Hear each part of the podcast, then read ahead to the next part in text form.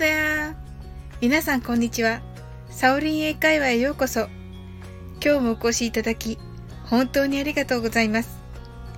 今回は32回目の放送です。いつもいいねやコメントをありがとうございます。大変励みになっております。いいねをいただいた方の放送は必ず聞きに行かせていただいて楽しませてもらっています。ありがとうございます。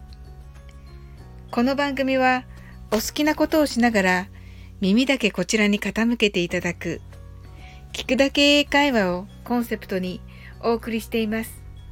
ゆったりと気軽な気持ちで楽しく聞いてくださいね。皆さんはフィギュアスケートの羽生結弦選手をご存知だと思います。海外のテレビ実況の動画で外国人の解説者が英語でよく羽生結弦選手の演技を絶賛しています。その解説員さんたちが羽生結弦選手に対して何度も使う英語があります。それは何でしょう？どこかで耳にしたことがあるかもしれませんが、marvelous と言います。日本語でも最近マーベラスと言って使われることもあります。これは素晴らしいという意味です。素晴らしいと言えば wonderful ですが、ほとんど同じ意味です。marvelous には脅威のという意味があり、おそらく wonderful よりも少し驚きが大きい時に使われます。marvelous は日本人の私たちにとってとても難しい発音です。私も発音するときは緊張します。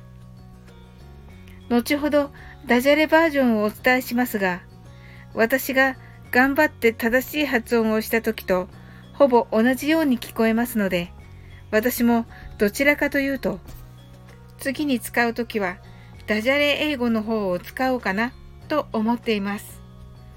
それでは発音の解説をしていきますね。marvelous の mar の最後は巻き舌をします。巻いた舌先は上顎にはつけません。この時には口は開いた状態です。この状態から上の前歯で下唇を噛みます。ここまで一緒にやってみましょう。marv いかがでしょうか？次に絵を発音します。これも一緒にやってみましょう。marv ここまで言った後に唇をアルファベットの O が縦長になった形にします。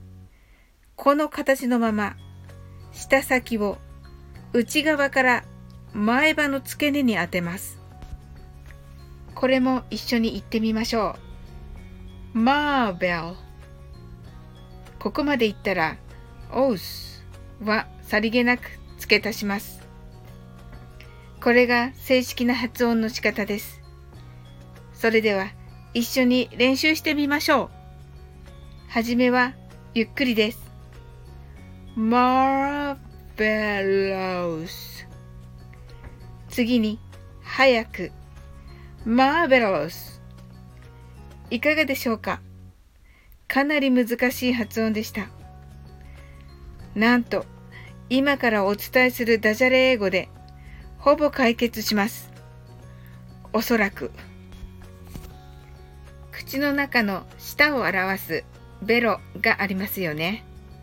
そのベロがとても薄いとイメージして、まあベロ薄と言ってみてください。すごいダジャレですね。それではダジャレバージョンで練習してみましょう。薄のすは息だけにしてくださいね。マーベロスマーベロスいかがでしたか？今日も楽しく配信させていただき、ありがとうございます。またどうぞ気軽にお越しください。いつでもコメントしてくださいね。それではまた次回の放送でお会いしましょう。See you!